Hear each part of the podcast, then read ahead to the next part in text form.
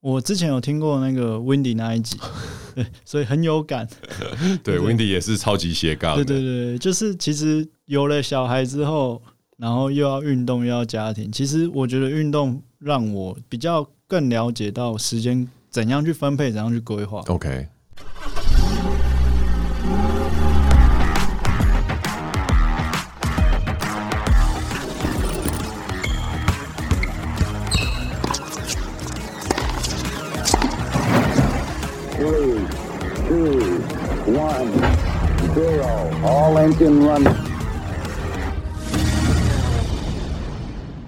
Hello，欢迎来到 Jason 的人生赛道。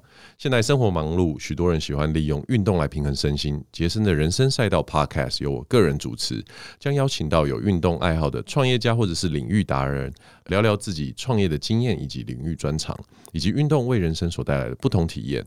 今天我们邀请到这个介绍起来比较不容易，因为本身是我的好朋友，然后他身兼数职，是社群企划，同时也是跑步教练，又是一个新锐摄影师，还当过 Nike 配速员的马丁。嗨，大家好，我是马丁。嗯、马丁的 title 多到我一口气念不完，你是怎么回事？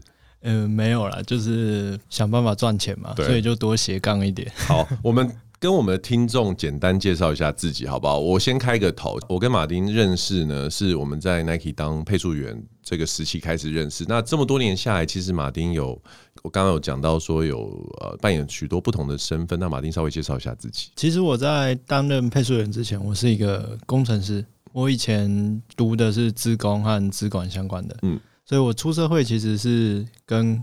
做就是俗称的宅男啊，对，就是那个码农，可以这样讲吗？对对对，就是坐办公室，然后每天看着电脑。对对对对。然后其实我相信，因为这么多年来观察他这个转变，其实真的是跟运动有一些关系。这待会儿后面我们会来提到。好，那你目前的本业可以说是那个社群经营的企划，那许多都是跟运动相关的品牌，是什么样的机缘之下，从工程师这个身份变成现在这个身份，因为那个时候其实从以前就很喜欢运动了，但但是因为当工程师的薪水比较多嘛，对，然后本本职又是学资工的，也比较符合社会期望。对对对，当然要先让爸妈开心一下，对对，满足。对，后来比较有觉得，哎、欸，可以开始慢慢的朝自己想要做的方向前进的时候，就开始想说，哎、欸，可以投入运动产业。对，然后那个时候其实一开始是有先进到一下运动行销公司，对，然后但是因为可能工作性质一直在调整，然后我觉得变动太大了，然后我就选择离职。对，然后因为像刚刚 Jason 提到，我们是在 NRC 认识的嘛，对，然后因为以前 NRC 对于 Pacer 照顾的很好一点是，他们都会有一些教育训练嘛，其中有几堂课程你应该有印象，就是教我们如何去做社群经营，或者是。如何去把自己宣传出去？没错，没错。当时就觉得，哎、欸，好像蛮有趣的。然后加上自己也蛮喜欢在线上跟大家互动的，对。所以那个时候其实也没想很多啊，就想说，小编好像很简单啊，就是。写写文章啊，po po 照片，这样就是小编了。对对，然后那个时候就开始慢慢的在找一些可能类似社群的工作。OK，然后当时其实也是一个很有趣的机缘啊，有一些我追踪的网友，他是可能之前是运动笔记的摄影师，或者是一些运动的插画家。对对，然后就刚好有共同朋友看到他们在可能网络上做一些互动嘴炮，然后就刚好连到一个社群公司的老板。OK。对对，然后就加他好友，然后就刚好看到哎，有在真人，然后就问他可不可以用我，也没有，就是主动的问一下，就是说哎呦，好像有看到这个职缺，对，然后就很有趣的是，因为那个时候老板我都叫他伟忠哥啦，他之前也是运动笔记出来的，是是是，他以前经历也也很丰富，就是学生时期也是松山高中篮球队的队长，嗯，对对对，所以他也是因为运动而出来。做运动相关的东西，嗯，对。然后那个时候刚好我们第一次要说面试嘛，其实比较像聊天，因为他跟我约的地点是咖啡厅，是就是在我以前在在做工程师的时候，比较不会有这种约咖啡厅，对对对，没错没错，对约咖啡厅。然后因为我本身习惯是我都会比较早到，结果我到的时候他已经到了。哎呦，哎，这就是一个好印象的一开始。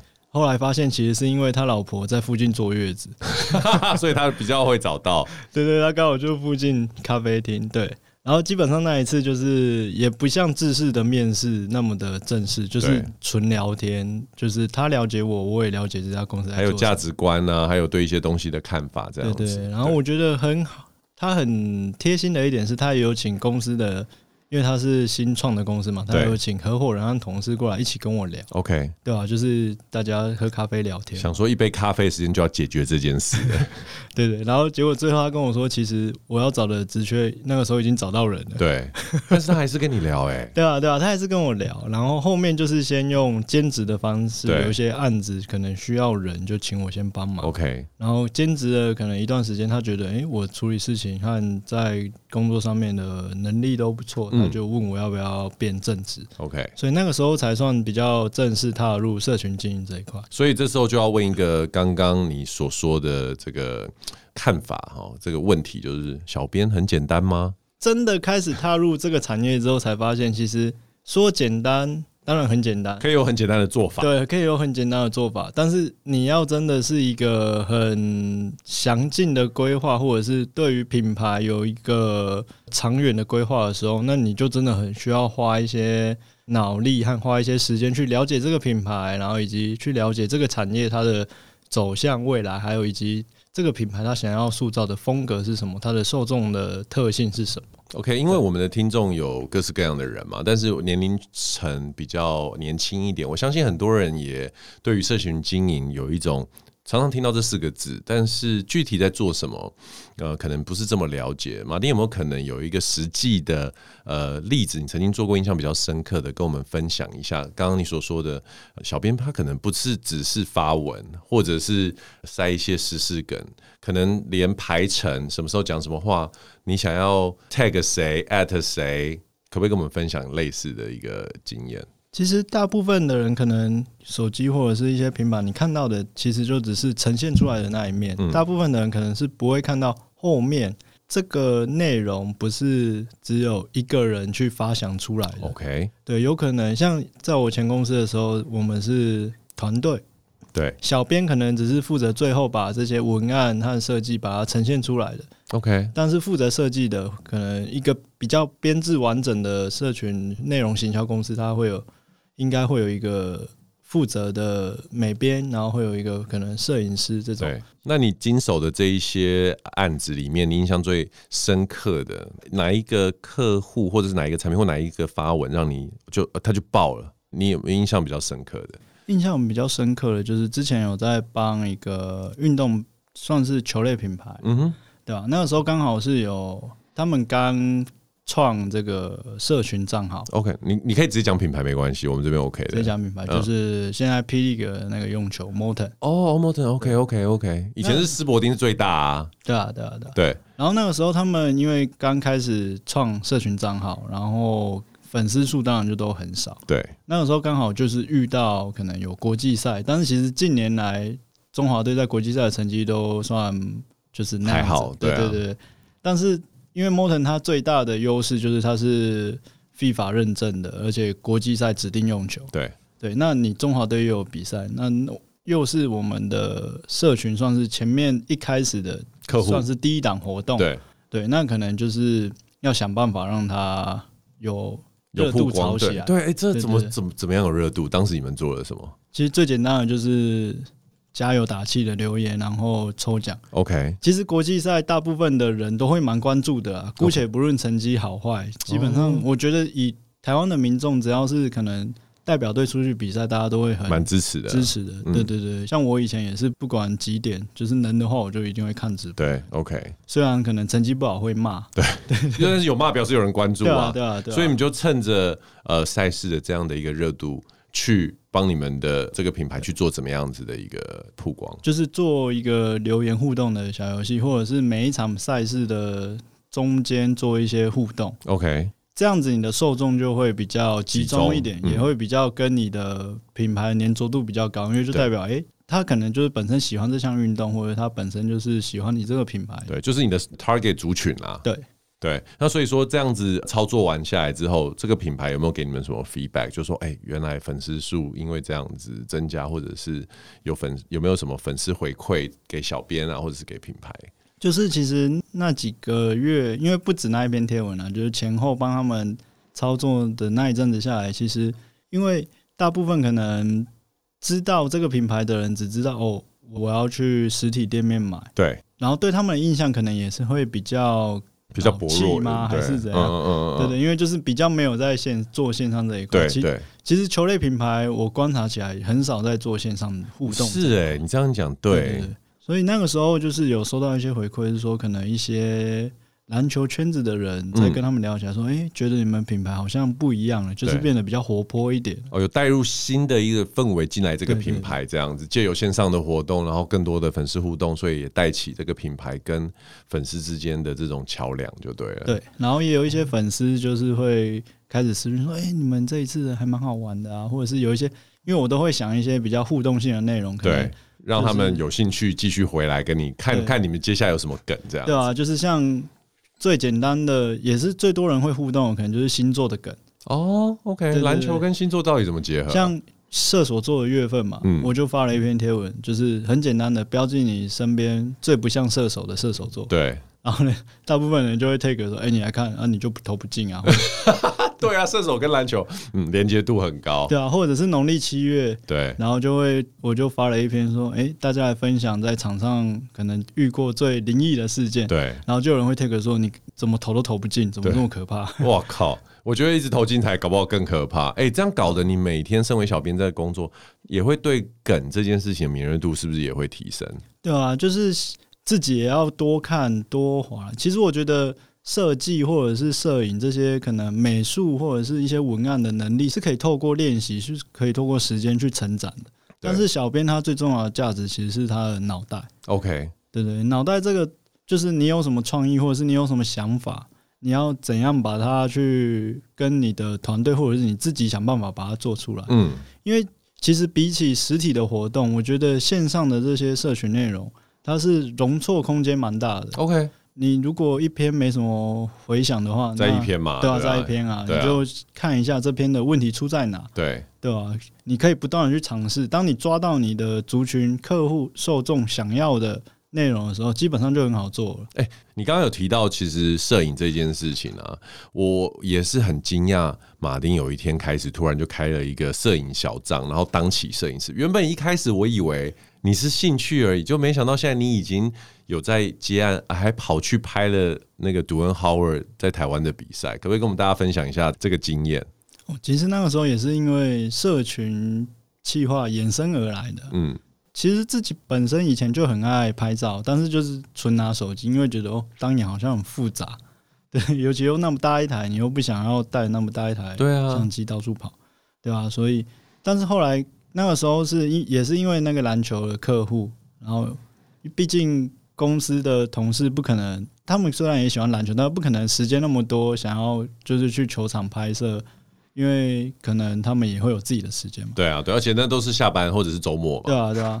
然后我那个时候就想说，哎、欸，我去拍，我还可以免费看球赛啊！哎呦，OK OK，而且又在那么近。哎、欸，可是投资摄影也是一开始也是一大笔投资哎、欸。对啊，就是因为一开始是先拿公司的器材去拍啦，然后那个时候拍完之后，客户和公司的摄影师都觉得说，哎、欸，其实拍的算不错。对对，然后那个时候心里就想说，嗯，好，我有天分。对，捏，捏一下，捏一下就。装备给他拷下去，对对对，就稍微捏一下买下去了，对，对然后就就陆续的就有进场拍摄啊，嗯、然后也有获得一些可能粉丝的回馈啊，就觉得说，哎、欸，你的照片不错，这样，嗯、对，然后后来虽然看没有再接这个客户的案子，但是后续就是想说，哎、欸，有机会，也感谢很多可能朋友啊，或者是一些认识的厂商，他们愿意。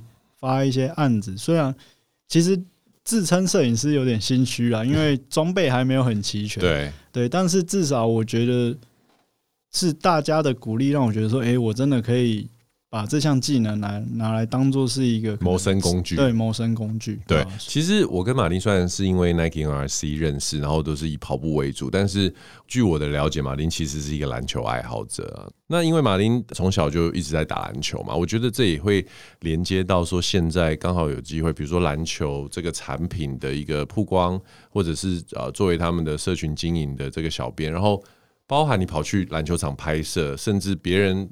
可能会觉得是一个很麻烦的事情，但是你因为对篮球的热爱，所以觉得说去，反正也是近距离的看比赛这种感觉，所以我觉得这一切都其来有自啦，对不对？那很好奇，就是说你这么多的身份啊，你有没有想过把它整合成，就变成你自己是一个行销的完全 freelance，然后完全一手打造一个品牌？你有想往这个方向走吗？目前是还没有啦，因为。带超过那么多品牌，会发现其实要做一个品牌最难的不是怎样成立一个品牌，嗯，而是你要怎样去维持你品牌的核心价值，你要怎样去维持你品牌的调性。因为其实大部分可能新创或者是一些比较从原本是制造商，他要走出自己的品牌，品牌对，对，他们会比较不知道，哎，今天我的品牌它的路线到底要定调在哪边，我的核心价值是什么？OK。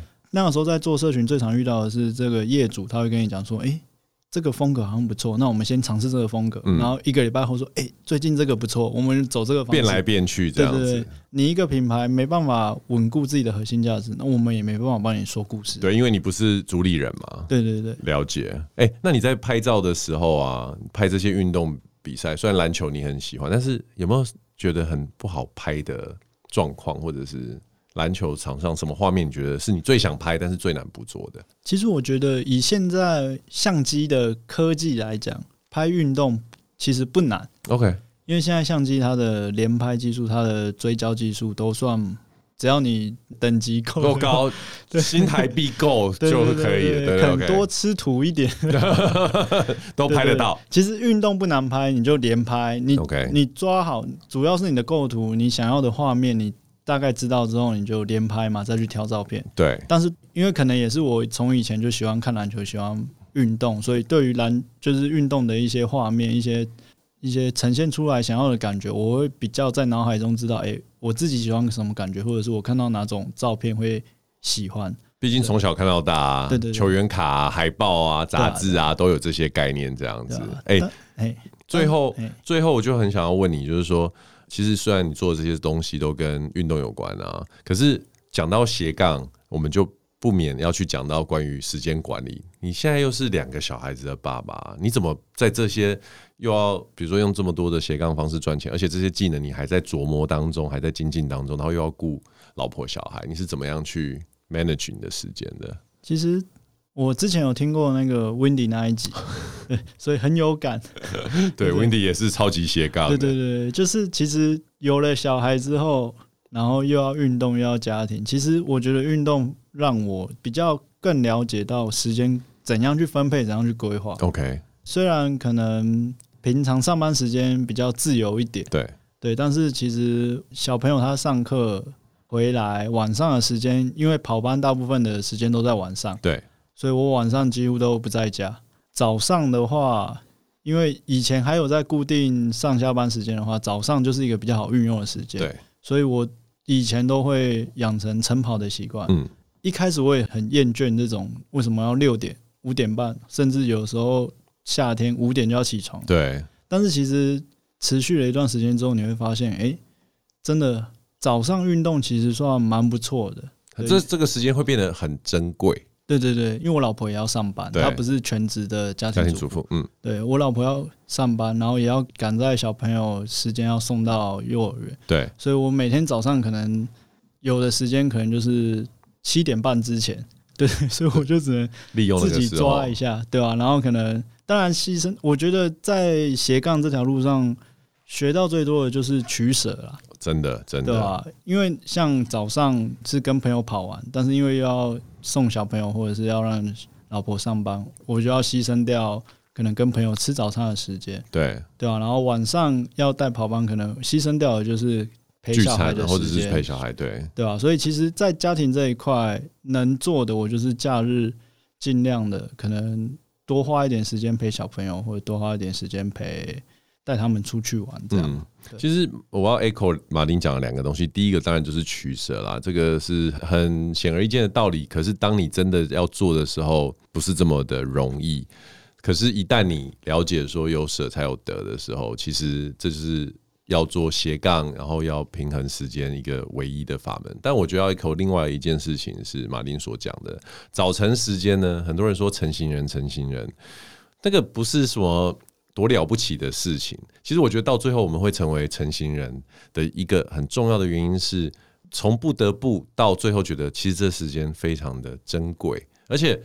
路上车也少，然后会传讯息的人也少，你也没有太多的这种让你分心的，无论是资讯啊，或者是人家打电话来啊，反而是一个很好可以跟自己独处，做自己想做的事。不然等你小孩醒来，老婆醒来，你就开始进入爸爸模式、老公模式，真的是不容易。OK，好，那我们的上半场就在这边结束，稍微休息一下，节省人生赛道下半场，等一下回来哦。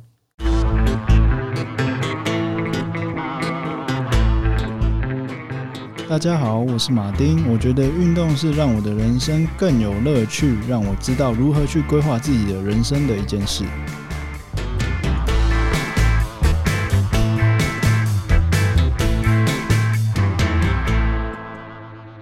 Hello，欢迎回来。马丁，刚刚我们在上半场的时候有稍微带到说，篮球对你来说其实是生活中蛮重要的一个部分嘛。那我们下半场就来聊聊运动啊。你在学生时期的运动是就是以篮球为主，是什么时候开始打的？其实就是大概国中吧，国中开始。但是其实我一路上都没参加过什么校队或者是比较成绩比较高的球队。对，但是就是兴趣啦，就是。我觉得我自己就是会为了兴趣而去投入，然后就是很认真的去面对可能运动或者是工作这一块。对，OK。可是因为我本身也是，我从小我觉得我花最多时间还有最爱的就是篮球，然后我最讨厌跑步。可是没想到 我跟你却在跑步这条路上认识了，所以我也想要问你，你是怎么从喜欢篮球？因为大部分篮球人其实都很讨厌长距离的跑步，你怎么从这边变成一个跑步的人？其实那个时候也是因为在刚出社会嘛，刚出社会，然后毕竟球咖都是跟自己年纪差不多的，对，那大家也都出社会了，要约打球，以前可以可能十点十一点说，哎，我们去那个新生桥下，我们去新生公园打到半夜三四点再回家，反正这么热血，对啊，反正早上那个课就翘掉嘛，对对对，没没错没错，对啊，哇。对啊，但是上班了没办法啊，你不能说早上就直接请假哦。等于就是你的球咖，因为刚出社会之后，就慢慢的比较少的。对，就是比较难这样子说打球就打球，对啊，不然大家就上完班也就累了，大家也没有什么力气想要去打球。对，那怎么会是跑步？你们打撞球啊，打手游啊？为什么来跑步？那个时候是哦，因为当兵的时候每个月还我忘记多久频率。反正测三千有达到时间内就多一天荣誉奖。OK OK，我常常听到这个故事，对吧？对吧？然后那个时候其实也就只是因为这样子，然后后来出到社会才想说，哎，那好像时间也有限，然后又想运动，对，就开始跑步，然后就刚好有加入一个跑团，就叫阿兔啊。我觉得大部分的人加入跑团最大的持续的动力就是有很多认。一样热爱这个运动的朋友，对对对，俗称跑友，对跑友，发音要清楚是跑友，对 对對。R Two 啊，现在还有吗？哎、欸，我好久没看到他们呢、欸。还是有啦，因为我认识的还是比较算早期一点的人，那他们还是到现在都还是有在这个团体里面一直在让这个团体运作着。对，对，然后但是从开始跑步到喜欢跑步，你觉得什么时间点你才发现说，哎、欸，我是喜欢跑步？应该也很多人跟我。一样，或者是可能 Jason 你有曾经有过这种感受，就是当你一段时间没有接触到这项运动的时候，你再重新回到这项运动，你才会发现，哎、欸，原来我是这么喜欢它。心有戚戚焉，你跟我分享一下你当时发生什么事好不好？其实也没有发生什么事，就是偶尔会有一种厌倦期嘛。对，就是像这几年大家成绩会比较。在意一点，就是我觉得跑者有分很多阶段了。一开始你是有兴趣的，你就会哎、欸、每天都都很期待去跑步，然后每天都很期待自己看到自己进步，而且进步的很快。对对对，初期进步真的超快的。对，然后到中间的时候，你就会开始，哎、欸，好，那我要来认真训练了。对对，然后别人可以，我也可以。对，开始认真训练的前期进步幅度也很明显。对，然后你就开始得到成就感，中间就会开始一直逼自己，一直逼自己，然后久了，你的心态就会累了，因为你就会想说，可能练这么久，怎么好像没什么进步，或者是因为久了，可能又有一些伤痛产生，对吧？然后我觉得。这让我感触最深的就是这两年疫情，嗯，因为其实我之前我一直最自豪的一点是我运动从来没受过什么大伤害。对，我记得你有讲过这件事情，因为我不太会去逼自己到太极限，嗯，有好有坏啦。当然，可能成绩或者是一些表现出来的方面就不会像很多人就那种一下就让人眼睛为之一亮。对，但是我反而是在家工作而受伤啊？为什么？怎么了？因为可能就是。因为突如其来的要在家工作，那时候疫情就是政府突然宣布，所以可能很多人也有这种状况，就是你在家没有一个好的地方可以让你去维持一个正常的坐姿，或者是维持一个正常的办公的习惯。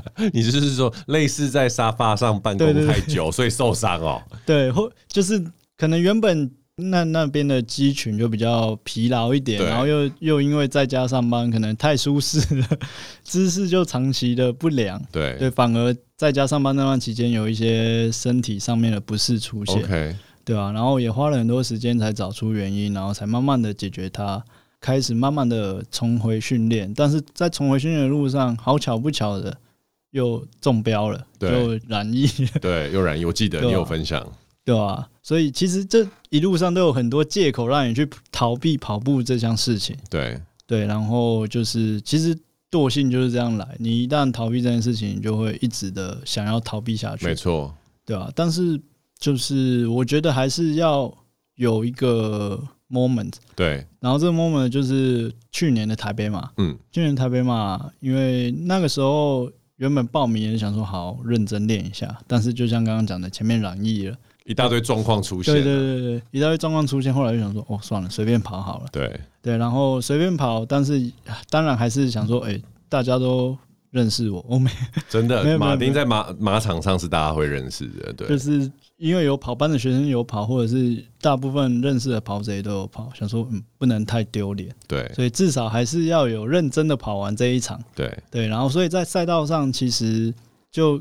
我觉得是在赛道上得到了很多的正能量的回馈，让我觉得说，诶，我应该要重新的再慢慢的回归到训练，或者是重新的爱上跑步这项运动。对。然后像其实从今年开始，我就有开始就是跟目前在带我的教练说，教练，我准备好了。嗯，心态上，其实讲的是心态上。对啊，对啊，身体上当然还没准备，身体上慢慢准备。对啊，对啊，对啊。所以其实我我一开始有提到，我跟马丁是在 Nike NRC 认识的啊。那你从喜欢跑步，又怎么样有这个机会加入 NRC？也顺便跟大家介绍一下 NRC 配速员是一个什么样的角色，好不好？那个时候其实大概是应该七八年前吧，正确时间有点难，差不多七八年前。对对对，对，那个时候算是我才刚开始跑步，喜欢上跑步的，也不到一年的时间，对。然后那个时候就刚好看到，因为从以前就一直很喜欢 Nike 这个品牌。嗯，我们打篮球的都很喜欢。对对对，只是没想到穿上的居然是他们的跑鞋，而不是篮球鞋啊。对对，以前都很都有幻想要去红馆比赛，结果最后是在红馆旁边的北田跑步。跑步 真的。对对对，所以那个时候看到有这个甄选活动的时候，就想说哇，好机会，可以试试看。但是自己又不太知道要怎样去写报名表。对。所以其实我是到最后一天才寄出的，可能寄的时间比较晚，他们已经已经前面已经有一些更好的人选，他们已经有先决定好，我也不知道，对吧？所以其实第一次我是落选的，嗯，那个时候其实有点难过，觉得觉得我被这个品牌背叛，真的，明明是自己太晚报名，对，哎，我跟你讲，马丁，我也是，因为我跟马丁同样在第一次都被刷下来，我完全了解那个心情。然后后来嘞，后来就刚好。后续就是有持续，因为一开始会觉得说，哦，可能大部分的人想法也是跟我一样，就是觉得配速员啊会跑步就好了。对啊，跑得快啊，对不对？嗯，对啊，而且我又没有跑很快，我就只觉得哦，要会跑步就好了。对，对啊。然后那个时候就后来就有持续的去参加 NRC 的活动，嗯，就是以跑者的身份啦，还是支持这个品牌，对，吧？然后就从活动中发现，哦，其实配速员不是自己想象中的那样子。对，你不只要会跑步，你还会去照顾跑者，你还会去指导跑者。嗯，对对对。其实关心跑者本身比会跑步来的更重要。对，然后后来就因缘机会之下也进入了这个团队嘛。有没有什么比较深刻？你身为配速员带跑的经验？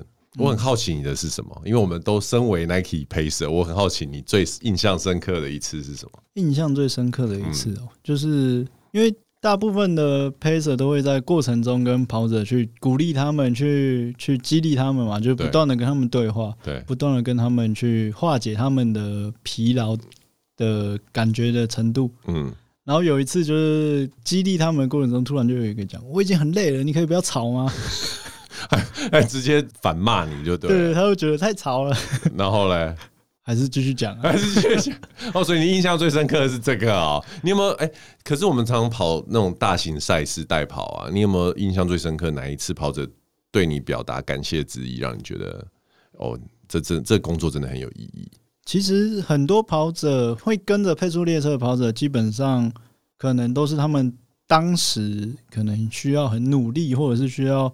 很认真去面对才会达到的成绩。对，所以其实他们过终点是很难说出话，就是会要需要喘一下。对对，对，但是他们的那个眼神和他们的一些肢体动作，会让你觉得说，哦，他们是真心的觉得，哎，你有帮助到到他。对，对，马丁应该跟我一样有蛮多次女子马的经验嘛？对，你怎么居然都不讲这个女子马来分享一下？身为唯一场上，因为。听众如果呃不晓得什么叫女子马的话呢，就是我们呃有一些赛事是只有女生可以参加，可是 Nike 就很贴心的帮众多跑者去放入了很多男性的配速员在里面，所以我们可能会参加那种三万人的女子马赛事，里面可能只有十几个男生，那就是我们。你在接到女子马赛事的时候，心情是怎样？老婆会不会不高兴？哦，他也有跑了，对 对。对对，你心情如何？有没有什么经验？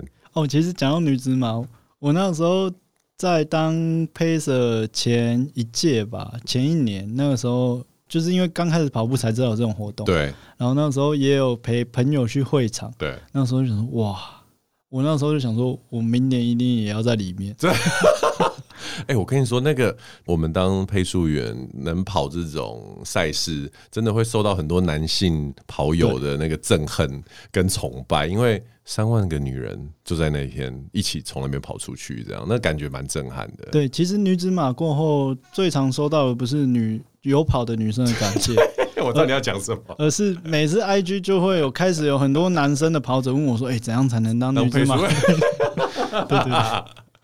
对，但我个人我可以分享一下，我觉得女子马我印象深刻有两个，一个是那个有一个网红哈，他抛出，因为刚好我配的是两个小时十分半马的列车，两个小时十五，然后他就拍我的背影就上去，然后被我加拿大的朋友看到这样子，这是第一次。第二个其实是第一次配完女子马拉松的经验，我觉得哇，一开始觉得跟女生跑步好像应该是很香，这样很很开心，后来我觉得哇塞，众多女人一起。在十五 K 之后，心情不好跟那个不耐烦的时候是非常可怕的一个负能量，对啊。然后那时候我就觉得，嗯，对，很多女生，我觉得到了最后真的是要靠很多的鼓励、很多的耐心、很多的那种容忍力，才可以一直不断的鼓励他们到终点。这是我印象很深刻的。对啊，所以其实 Nike 也很聪明，他会把颜值比较高的都摆在后面几班车，所以我都一直在后面几班车。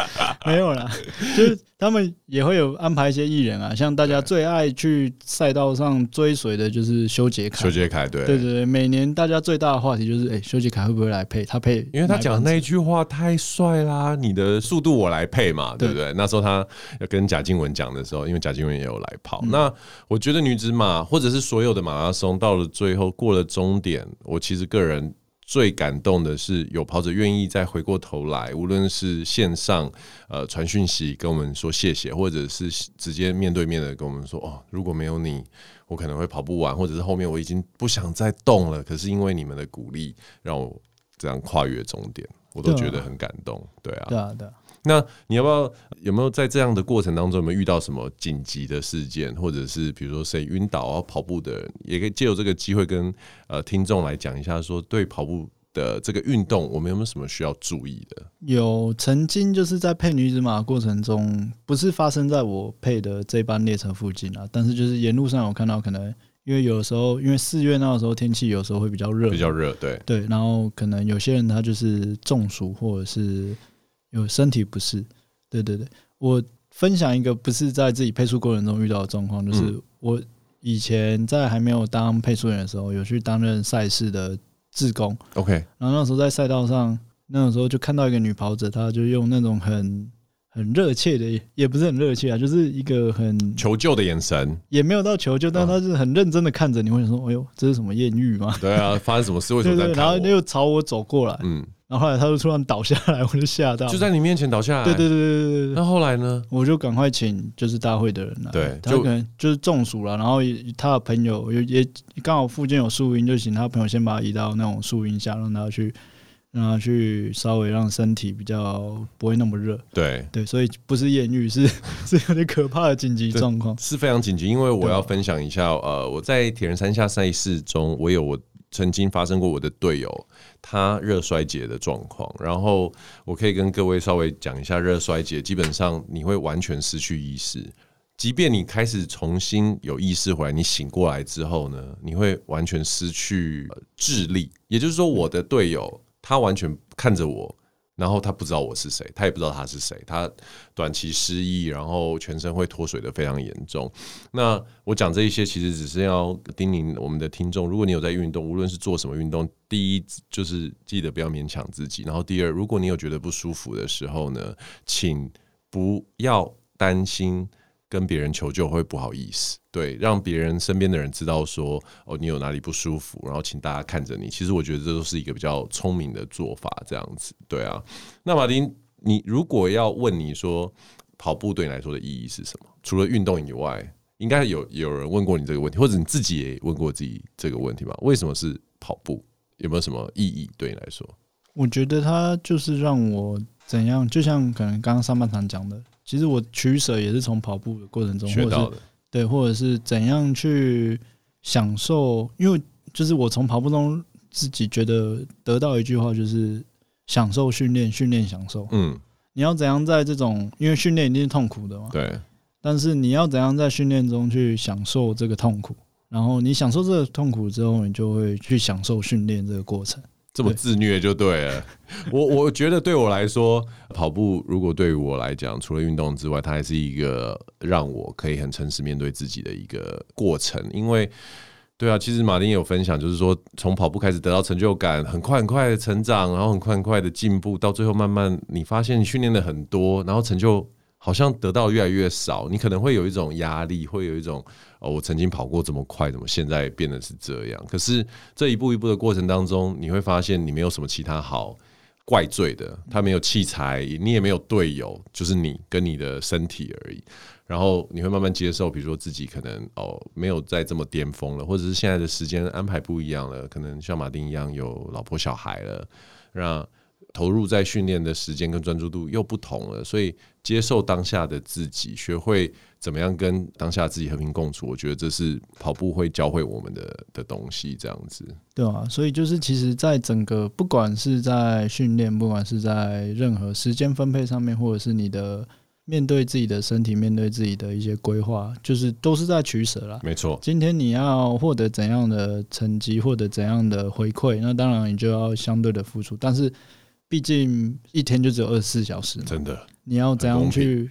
尤其是像我又现在又斜杠这么多，对啊，对啊，要怎样在抓出一些有限的时间内去做自己？毕竟这些都是自己喜欢的事情，要怎样在有限的时间内去让它达到一个平衡？当然，就是最重要的是又不能吃太多土，就是还是要有一些收入来源，没错，对啊，所以跑步是兴趣，但是你在兴趣之余，当然也是要想办法，哎。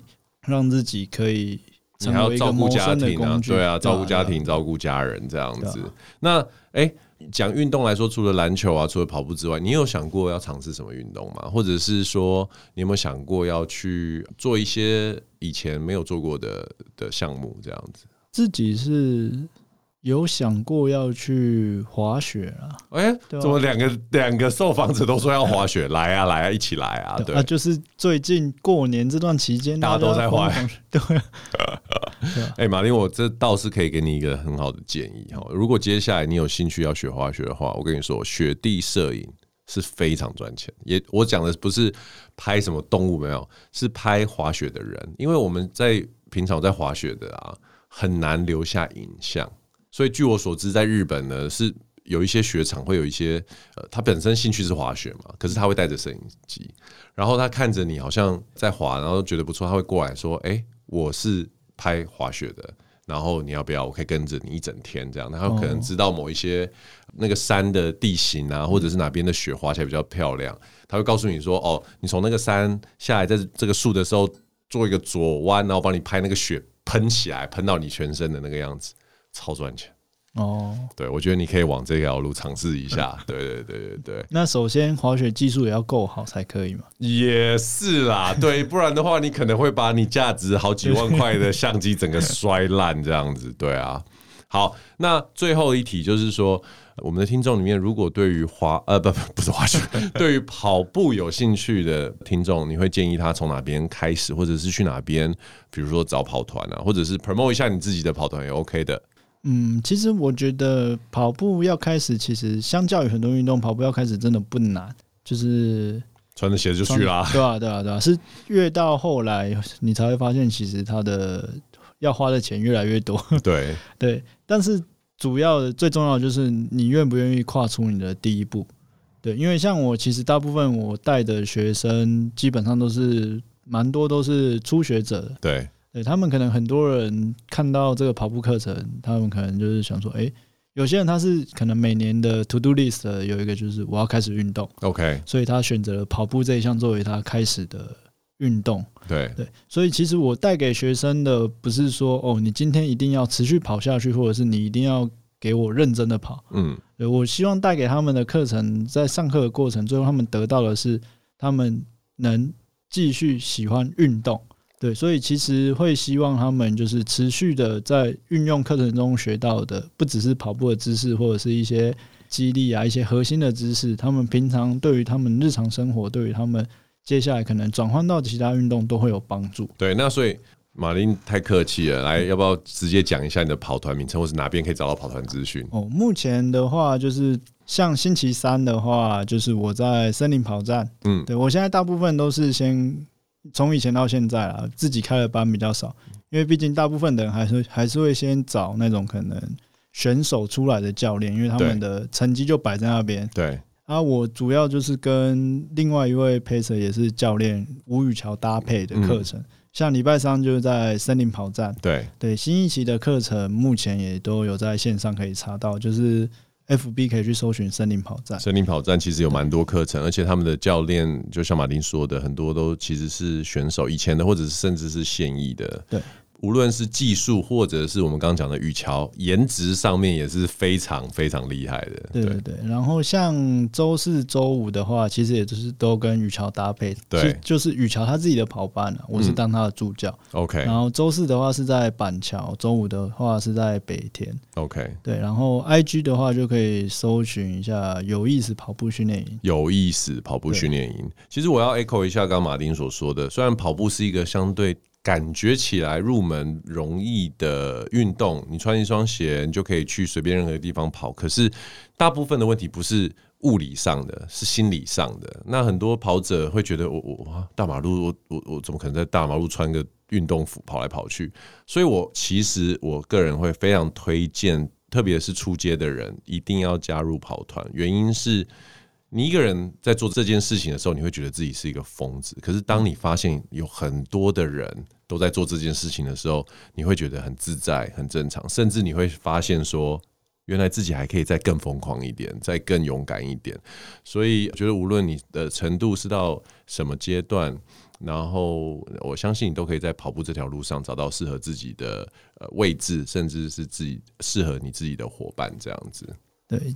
就 Jason 刚刚讲了，我就想到，其实跑步对于我或者是对于很多人来讲，最大的帮助是在提升自己的自信心。嗯哼，因为这是一项你努力多少，你就会获得多少回馈的运动。没错，对，所以其实很多人，你从第一堂课看他，其实是很没自信的。对，他会怀疑自己，哎、欸，真的可以跑起来吗？对，我真的跑步脚不会断掉吗？对对对，他说我我以前跑个操场一圈，我的膝盖就在痛了，我哪里就很喘，我就很不舒服。对，就最后最后一堂课，大家眼睛就是可能在分享的时候，他们眼睛其实都是发亮发亮。说，哎、欸，原来我可以跑超过十分钟。对对，原来我真的跑步。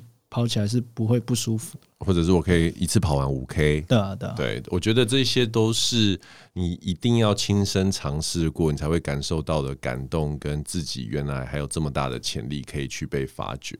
好，今天谢谢马丁来到我们 Jason 人生赛道，跟我们分享关于他的人生以及他跟运动的关联，这样子。那也希望大家从今天的节目中呢获得一些启发。那希望下次有机会还可以邀请马丁再来上我们的节目哦。那我是 Jason。我是马丁，我们下次见，拜拜。拜拜。